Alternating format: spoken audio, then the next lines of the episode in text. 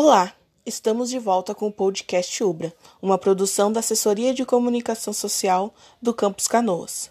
Eu sou a estudante de jornalismo Rayane Araújo e neste episódio vamos falar sobre o racismo estrutural e as diferentes formas que ele se encontra presente em nossa sociedade. Em dados disponibilizados pelo IBGE, é possível perceber a grande diferença de oportunidades entre brancos e negros. A taxa de homicídios de brancos no primeiro trimestre de 2019 teve uma diminuição de 25,5%. Já os assassinatos de negros aumentaram 29,8%. Na educação, também percebe-se a diferença, onde na faixa etária de 15 e 24 anos, somente 12,8% dos estudantes eram negros. Para falar sobre o tema, conversamos com o professor de jornalismo, doutor em ciências da comunicação, mestre em histórias da sociedade ibero-americanas e professor adjunto do programa de pós-graduação na UBRA Canoas, professor Davidson Moacir César de Campos. Tudo bem, professor? Tudo bem. Uh, hoje existem duas vertentes muito discutidas quando a gente fala em racismo, Uh, uh, gostaria que tu explicasse a diferença entre racismo estrutural e racismo institucional. Bom, bom dia, é um prazer poder conversar sobre esse tema, que é um tema bastante importante para a nossa sociedade como um todo. Tá? Então, uh, o racismo ele se manifesta e se apresenta de diferentes formas na nossa sociedade, né, produzindo resultados bastante nefasto para a vida de muitas pessoas, como esses dados podem exemplificar. Então, uh, quando a gente pensa em racismo estrutural, nós estamos pensando em como a sociedade está organizada uh, a partir de elementos racialistas. Uh, nesse sentido, se entende que, historicamente, por uma construção iniciada no período dos descobrimentos, né, os brancos, descendentes de europeus, foram colocados como referência e norma social, e todas as outras populações não brancas são consideradas, então, como uh, indivíduos né, e, consequentemente, cidadãos né, inferiores. E isso vai levar a um resultado, né, nas diferentes sociedades do mundo, de uma hierarquização de pessoas, né, ou seja, uma hierarquização de espécies dentro de uma própria espécie, né, como se houvesse diferença entre os seres humanos. E isso vai estruturar todas as relações sociais, e por isso se fala em racismo estrutural e também racismo estrutural. Quando a gente pensa em racismo institucional, nós estamos pensando em dois níveis. Tá? Por um lado, o racismo né, estrutural, como ele se apresenta em instituições, e aí os números que tu apresentou são bastante claros, porque a gente tem aí a instituição escolar, né? a escola como instituição, que é um lugar então, dentro dessa estrutura colocada como privilégio, né, e as relações que vão ser estabelecidas nessa organização, nessa instituição, então, seguem as normas racialistas. Né? Uh, o mercado de trabalho né, vai apresentar diferentes formas, né, barreiras simbólicas e físicas de uma melhor inserção da população negra. Então, a gente vê uma manifestação concreta do racismo estrutural em instituições. Por outro lado, a gente também entende o racismo institucional a partir daquilo que nós chama de instituição, ou seja, né, coisas que nós fazemos e coisas que nós dizemos e que independem do indivíduo, ou seja, elementos de cultura.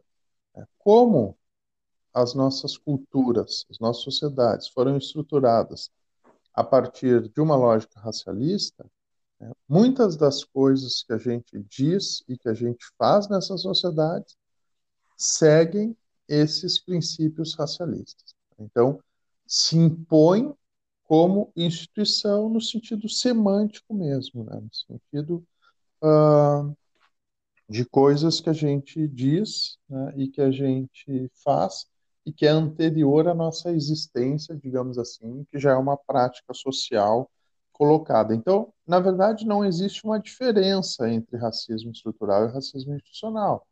Na verdade, é como ele se apresenta. Tá? A gente pensa no racismo como estruturante da sociedade e aí a gente vê como ele se manifesta nas diferentes instituições sociais, seja na perspectiva organizacional, como eu disse, ou seja na perspectiva uh, da instituição enquanto né, práticas, dizeres e fazeres independentes da uma, de uma existência. Certo. Uh, nós sabemos então que a hierarquização é uma situação ligada com o racismo e dentro dela a gente tem o termo branquitude apresentado que seria um sujeito que tem privilégio somente pela sua aparência. Uh, você acredita que hoje essas pessoas estejam ocupando um lugar de fala que não é delas dentro das, das discussões sobre racismo? E qual seria o motivo dessa atitude, do porquê que elas estarem ocupando esse, esse lugar de fala? A gente tem que entender que a branquitude, né, assim como o racismo institucional é uma manifestação do racismo estrutural, né? a branquitude é o princípio, né? assim, é consequência do racismo estrutural. Né? Ou seja, a branquitude é esse lugar de normalidade que eu falava, que foi construído historicamente para o indivíduo branco nas sociedades ocidentais de uma maneira geral. E por que, que esse é um lugar de privilégio? Exatamente pelo fato de o sujeito que nasceu fenotipicamente com características brancas, ele vai ter mais acessos né, em função dessa lógica uh, racialista. Então, a branquitude ela se relaciona, sim, mas a, a, discussão sobre branquitude vem exatamente de que, no momento em que as sociedades, e a sociedade brasileira é, em específico, mas a sociedade do mundo de uma maneira geral. Discute com mais profundidade, mais seriedade o tema de relações étnicas. Se observou que sempre que esse termo é falado, relações étnico-raciais, a primeira coisa que as pessoas pensam é em negros e indígenas. Esse tipo de, de pensamento, né, de indicação, é aquilo que a gente chama de racismo institucional semântico, ou seja, as pessoas acham que negros e indígenas são etnias né, raciais e, portanto, elas estão em relação à norma. E o que seria a norma? O indivíduo branco. Então, o questionamento ao indivíduo branco ser né, tomado como a norma são os estudos, os debates sobre branquitude é exatamente indicar o indivíduo branco também como uma, uma, um grupo étnico-racial, né, para que possa ser discutido, então, esse lugar que foi lhe eh, imputado, que foi construído historicamente e que segue garantindo né, um conjunto de privilégios. E claro que a gente está falando do privilégio aqui num sentido, né, como uma categoria analítica, né? que se manifesta na prática, na, na vida dos indivíduos brancos, né? mas a gente está falando do branco como um, um, um, fenotipo, assim, né? Então, uma pessoa que apresenta sinais de brancura. Né? E os números que tu mostrou há pouco, né, indicam que isso garante alguns acessos que as populações negras e indígenas não têm garantidas, simplesmente né, por essas características, como eu disse, fenotípico. Então, o debate sobre branquitude é essencial né, para que a gente comece efetivamente a discutir as relações étnico-raciais de uma maneira completa e complexa, e ao mesmo tempo que a gente questione, né, ou comece pelo menos o questionamento a isso que se chama racismo estrutural. Certo. Referente agora ao complexo do Branco Salvador, Uh, nos dias de hoje, a gente tem muitos exemplos de atitudes que se encaixam nesse termo, principalmente nas redes sociais, como selfies tirados em ações humanitárias, principalmente com crianças negras. Uh, uh, onde está o limite entre ajudar e criar essa falsa sensação de que somente brancos ajudam nessas causas? Bom, o, o, em primeiro lugar, o indivíduo que tem necessidade de mostrar suas ações, independente de quais sejam, ali já tem outra intenção que não ajudar. Tá? Então, o, esse, essa figura né, do branco salvador, isso aí é um estereótipo bastante uh, conhecido assim, né, das, das relações étnico-raciais e que vai se manifestar de diferentes maneiras, né? Uh, e também como um privilégio. Isso porque sempre que se vai debater racismo, de uma maneira geral, né, muitas vezes são chamadas né, intelectuais ou pensadores ou figuras públicas brancas para falar sobre racismo. Né? Isso porque se entende que esse indivíduo, né, em função de uma lógica de branquitude, tem mais autoridade para falar sobre a, a questão uh, racial né, do que os indivíduos que sofrem cotidianamente o racismo e a, também discutem o racismo. Então, esse, a, a ideia do Branco Salvador não é só essa pessoa que viaja para a África né, ou para um, o continente africano, para algum dos países de África, e uh, posta nas redes sociais as suas missões de, de ajuda ou de assistência. É, mas muitas vezes sem esse deslocamento espacial, mas por ocupação de espaços, né, que muitas vezes poderiam ser melhor aproveitados, acabam configurando essa figura do branco salvador. Qual é o problema aí? Né? É o grande problema é uh, a indicação né, de que uh, os negros e indígenas não podem falar por si, né? Não têm condições de falar por si, e aí tem já um, uma estereotipia ligado a, a, a, assim, a não adaptação às relações né, de inteligência, digamos assim, e as relações sociais capitalistas, como estão colocados em última análise, né, como também né, da demanda de que, uh, assim, que para que haja um progresso uh, no sentido né, bem, bem negativo dessa palavra, né, que o Ocidente pensa como progresso, é necessário a intervenção de indivíduos brancos, que não é possível uma autodeterminação né, das populações que, teoricamente, são ajudadas ou auxiliadas por esses indivíduos. Então, uh, é, uma, é uma figura que busca, de uma maneira geral, que ocupa, né, ou busca ocupar um espaço de autodeterminação ou um espaço mesmo de uh, possibilidade de, de, reflexão e de debate né, sobre a questão racial a partir de outras perspectivas que não seja da a da branquitude. Isso é um grande problema né, para um debate mais sério, ao mesmo tempo que é uma grande tranquilidade para o racismo estrutural, né, porque enquanto isso se mantém, uh, né, essa figura vista uh, assim não da perspectiva individual, né, mas da, da figura dentro das relações étnico-raciais, né, o status quo é mantido. Né, o, ne o, negro e o indígena são mantidos né, nesse lugar de silenciamento enquanto alguém fala por eles. E, obviamente, existe um Estado, e agora eu vou uh, esquecer o autor, né, dentro dos estudos étnico-raciais, mesmo que diz que a, a enxada do senhor não vai libertar o escravo. Né? Pelo contrário, ele vai continuar sendo escravizado enquanto né, ele usar dessa enxada e não usar dos seus instrumentos de uma maneira simbólica. Né? Então, o Branco Salvador perpetua uma relação vigente, construída né, dentro dessa organização racialista de sociedade. Certo. Uh, em algum momento, em algumas pesquisas, eu estava vendo em uma live que tu participou, tu fala sobre a ligação que a superação do racismo teria a uma nova ordem material e simbólica no Ocidente capitalista. Tu poderia explicar um pouco sobre isso?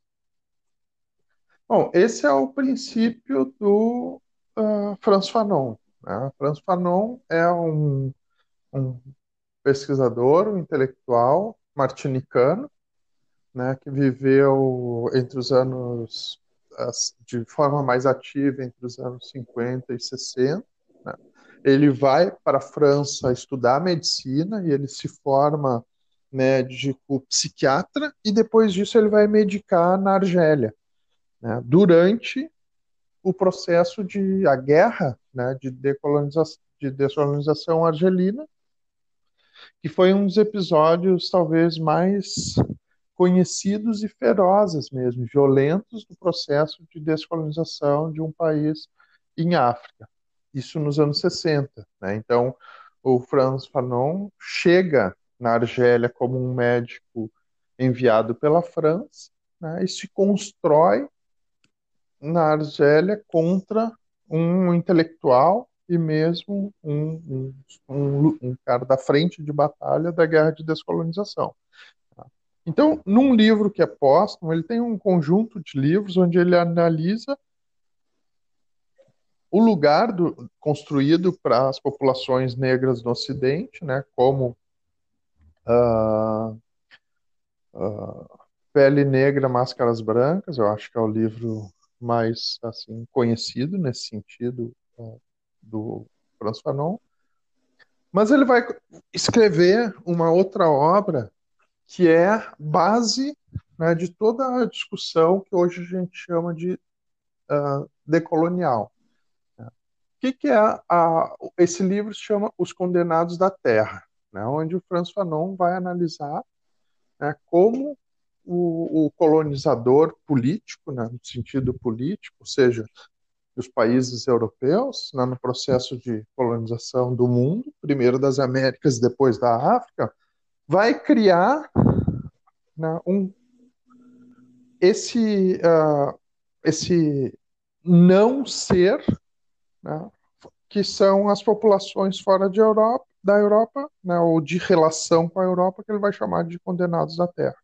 E, ele, e ali ele vai fazer uma análise, então, dessa relação entre colonizados e, e os colonizadores, e ele vai chegar à conclusão de que apesar do processo de descolonização política, né, seja das Américas ou seja uh, da, da do continente de África e mesmo Ásia, né, do, do colonizado segue sendo, uh, digamos assim, influenciada pelo colonizador. Né? Numa leitura mais simplificada, seria a ideia de que, apesar dos países se tornarem independentes, nós, enquanto indivíduos, seguimos pensando como as culturas europeias nos ensinaram a pensar. Né? Esse epistemicídio, quer dizer, esse apagamento cultural que foi promovido durante o período colonizador né, de todas as culturas que não as europeias, né, considerando uh, né, através da diabolização, através né, da, de considerar a barbárie, de considerar a ignorância, quer dizer, essa busca pelo colonizado se tornar próximo ao europeu. Isso é uma coisa muito viva nas nossas culturas, né, e a gente pode poderia uh, dar diferentes exemplos, como no Rio Grande do Sul mesmo, né, que se entende um estado uh, assim ítalo e, e ger, ítalo-germânico, né, essa exaltação uh, da colonização italiana e alemã no nosso estado, desconsiderando os, as outras culturas que aqui chegaram né, e as outras culturas que aqui já existiam. É, então, quando uh, o, o o Franz Fanon faz essa proposição, ele está dizendo que que desde o primeiro momento em que o europeu chegou né, nas Américas, o objetivo sempre foi o de conquista, né, conquista de lucros e conquista de mentes. Tá? E ali, naquele momento, vai começar isso que a gente chama né, de capitalismo. Essa é uma virada importante epistemológica. Né? Por muito tempo, duas questões foram, foram nos colocadas. Primeiro, né, que o capitalismo vai começar com a Revolução Industrial, ou seja, lá no século XVIII, né? e segundo, uh, é, é, é, e aí ele propõe esse deslocamento do capitalismo para o século XVI, né, com os descobrimentos, e essa é uma questão bastante importante, eu já falo sobre isso, né? E por outro, a gente vai, uh, ele vai, vai, vai uh, fazer um, um questionamento né, a como as relações no mundo, de uma maneira, foram uh, colocadas, né, criando então os europeus e seus descendentes de um lado e os condenados de outro lado. Claro que naquele momento né, de escrita, que é chamado da, da escola pós-colonial, como ele trabalhava muito a categoria da violência, né, o seu estudo sempre foi, digamos assim, marginalizado dentro do campo acadêmico, né, considerando que, uh, uh, assim, teoricamente, as sociedades teriam saído do processo de maior violência, ainda inspirado pelo é, posteriormente ao pós Segunda Guerra Mundial ali. Tá?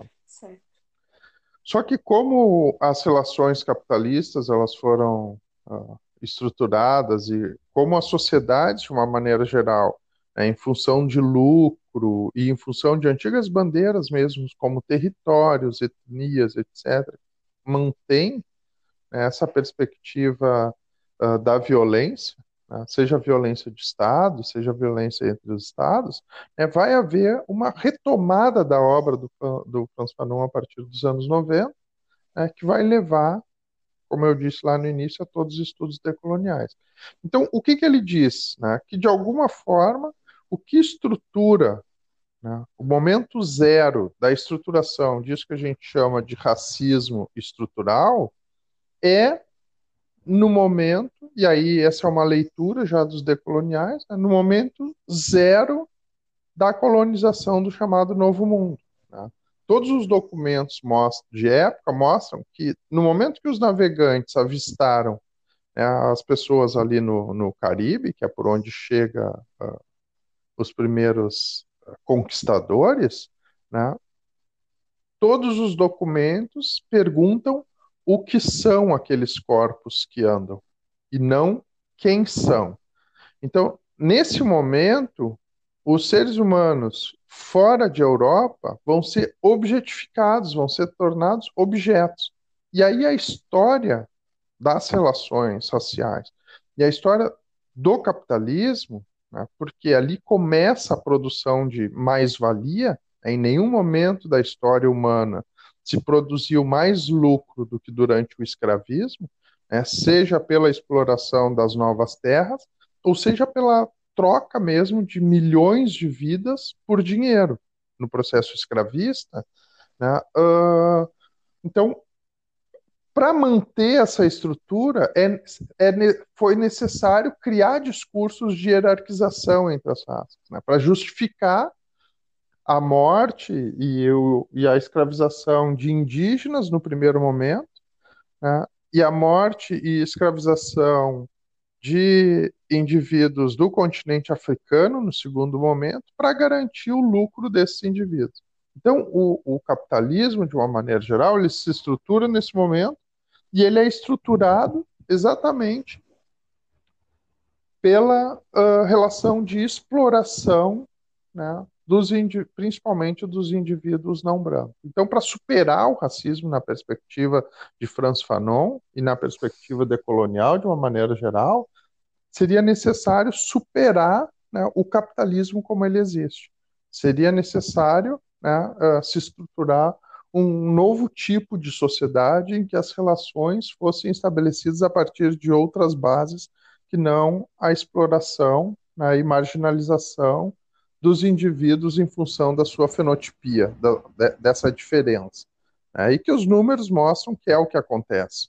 Né? E como isso garante o lucro, né, não vai ser numa sociedade hoje em que o dinheiro faz dinheiro, é uma sociedade, por exemplo, que não se preocupa com os processos produtivos, então diminui o lugar do homem trabalhador de uma maneira geral, é que a gente possa superar as relações raciais. Pelo contrário, é no momento em que as formas de produção de capital se tornam diferenciadas, né, e o capitalismo se reinventa, não vai se esperar que tenha mais, uh, assim, alteridade, né, entre alteridade com a diferença na nossa sociedade. Então, precisaria colocar tudo abaixo né, e recomeçar uma nova ordem social e simbólica. É sobre isso que Fanon fala, é sobre isso que grande parte dos pesquisadores decoloniais falam, e é a partir disso que me interessa. Como fazer? Bom, não existe esse, esse, essa resposta.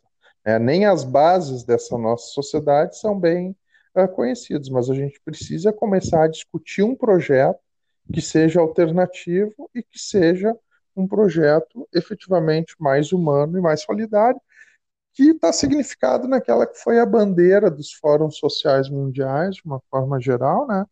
a ideia de que um outro mundo é possível, né? um outro mundo uma nova ordem material e simbólica, nos ensina Franz Fanon. Agora mais voltado para o ambiente acadêmico. Na formação acadêmica em si, dentro da comunicação, existe a marginalização de assuntos vinculados a questões étnicas raciais. Como isso impacta neg negativamente no, na formação desse estudante? Bom, a mídia é uma das estruturas, digamos assim, uma das instituições, melhor dizendo, né, responsáveis pela manutenção das estruturas. Isso sempre foi, né? Porque a, a mídia, em última análise, é um é o lugar de manifestação do capitalismo, né? Então, principalmente a mídia hegemônica. Tá? Então, na formação da, da mídia, historicamente, vai ser construído né, um, uma linguagem e na universidade de uma maneira geral, né, porque a escola é outro lugar de socialização a partir do modelo de sociedade em que nós vivemos, né, uh, para manutenção das relações. Então, se tu tende a uma manutenção das relações, né, uh, e aí pensando a partir desses lugares como lugares de socialização das pessoas, de aprendizado de como viver em sociedade, né, dentro de uma estrutura uh, ra racista, né, de uma estrutura racista, com instituições racistas, aí tentando costurar tudo para que as pessoas entendam, né, vai ser quase natural de que a mídia e a educação atuem a partir desse lugar de branquitude porque aí a gente mantém as estruturas exatamente como elas estão. Então é preciso né, uh, construir elementos mais críticos, não só da mídia, mas da sociedade de uma maneira geral, né, para que a gente possa uh, entender né, essa nova ordem possível.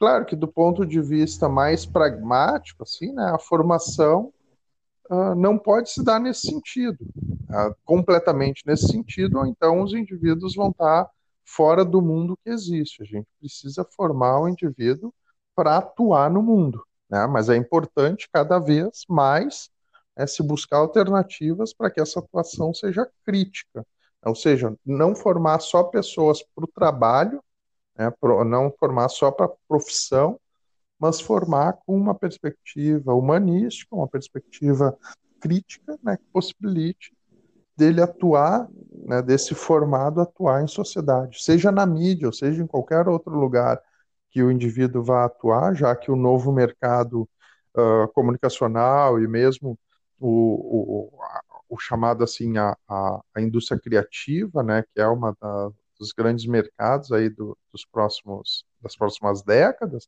elas demandam de uma forma muito profunda dos conhecimentos comunicacionais. Né? No mundo um tempo de informação e tecnologias de comunicação e informação, esse profissional é determinante para as relações.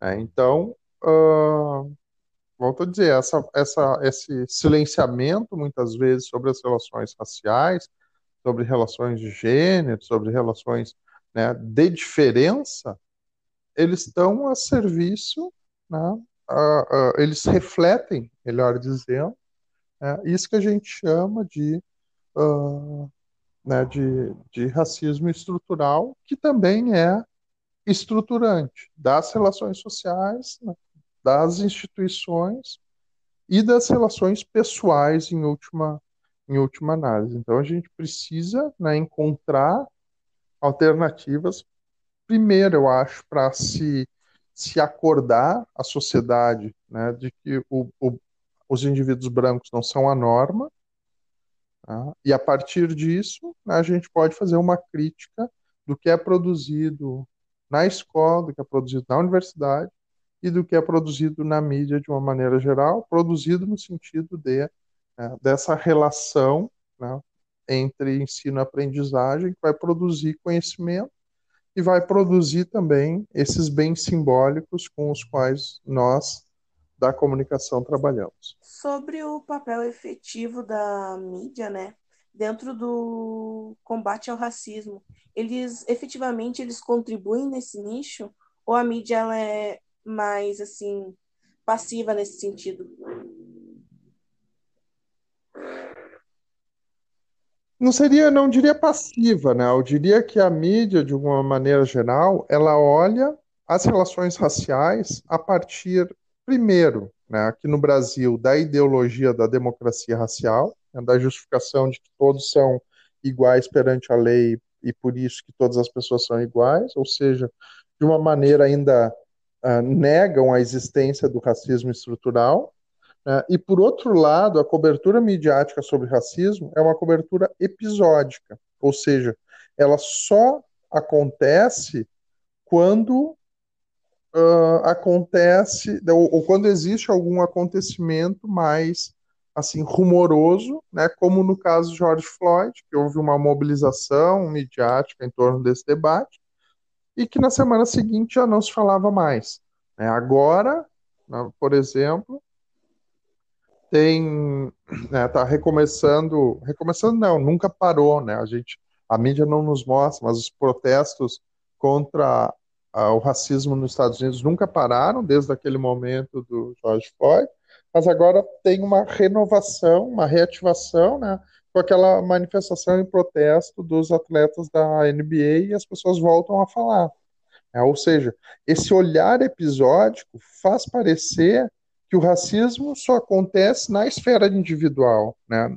do policial que matou o, o, o homem negro, ou da mulher que, que né, cometeu injúria racial contra a criança, ou contra o vizinho, etc. Parece que não é um problema estrutural estruturante, a maneira como é coberto. Exemplo disso são os próprios números de violência. Né? A gente sabe, né, todas as instituições e organizações sabem, que existe um verdadeiro genocídio de jovens negros no Brasil, uma coisa que não é de agora, é desde o período do escravismo que o jovem negro tem sido né, uh, eliminado, genocidado. Uh, e em nenhum momento é feito uma, um, uma discussão a partir dessa perspectiva. Né? Parece que a cada dia a gente abre, por exemplo, um jornal né, e vê uma notícia de um jovem que morreu de forma violenta. Mas a gente olha isso de forma episódica. Hoje foi um, amanhã foi um, depois amanhã foi um. Não. No, no, no real, no mundo real, né, a cada 23 minutos, um jovem negro morre de forma violenta no Brasil. A cada 23 minutos. Isso dá em torno de 88 jovens negros mortos por dia no país. Né? Uma, um jovem negro aos 21 anos de idade tem 170% mais chance de morrer de uma forma violenta do que um jovem branco. Só que o debate uh, sobre racismo não se dá dessa forma sistêmica. Né? E isso vai descaracterizar essa face estrutural do racismo. Esse é o grande problema. Né? Se fala sobre racismo, se fala quando? Quando se tem algum acontecimento que é considerado um valor notícia. Mas aí, quando se fala isso, né, se descaracteriza esse elemento estruturante do racismo. Se trata ele como alguma coisa episódica que vai acontecer de novo. Né? Observem nos próximos dias aí nas redes sociais, nos próximos tempos, né? de tempo em tempo surge manifestações sobre racismo, né?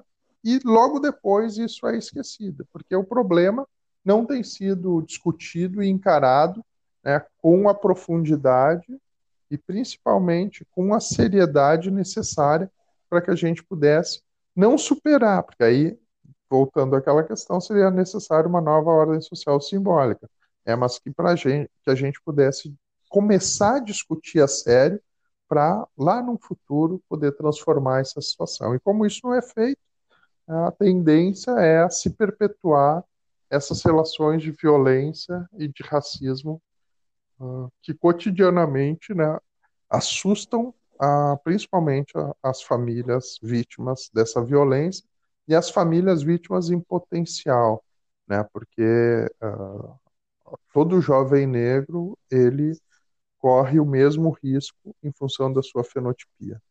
Bom, professor, eu gostaria de agradecer muito a tua presença hoje, falar sobre esse tema que é tão importante que a gente discute dentro do ambiente acadêmico, dentro de todos os ambientes, como tu bem falou. Uh, esse tempo foi, foi realmente muito engrandecedor para mim. Eu, eu acho que vai ser para todos que escutarem esse podcast. Eu realmente só gostaria de agradecer a tua presença e esteja convidado a voltar sempre. Obrigado, agradeço pelo convite. Esse é um tema sempre importante de estar pautado, né, e de, de a gente voltar a ele, porque ele fala, faz parte do nosso cotidiano. E as pessoas acham que o problema racial é um problema, volto a dizer, de negros e indígenas. Não. Né? A gente sabe que é um problema da sociedade de uma maneira geral. De um jeito ou de outro, né? essa questão um dia uh, bate na nossa porta, seja através né, das, nossa, das nossas pessoas próximas, ou seja através de outros níveis de quando essa violência simbólica, que é o racismo, se torna violência física, né? E a nossa sociedade sofre bastante com isso, né? Então, eu chamo todos à reflexão e a um verdadeiro debate sobre relações raciais, seja no Brasil, seja no Ocidente, de uma maneira geral. Bom, muito obrigada novamente. Lembrando que o podcast de hoje teve produção e apresentação da estudante de jornalismo Raiane Araújo, com supervisão da jornalista Marla Cardoso. Se você quiser sugerir pautas para o nosso podcast, mande e-mail para acs.canoas.ubra.br ou pelo WhatsApp 998 34 70 38. O podcast Ubra é uma produção da Assessoria de Comunicação Social do Campus Canoas, em parceria com o curso de jornalismo. Obrigado por nos ouvir e até mais.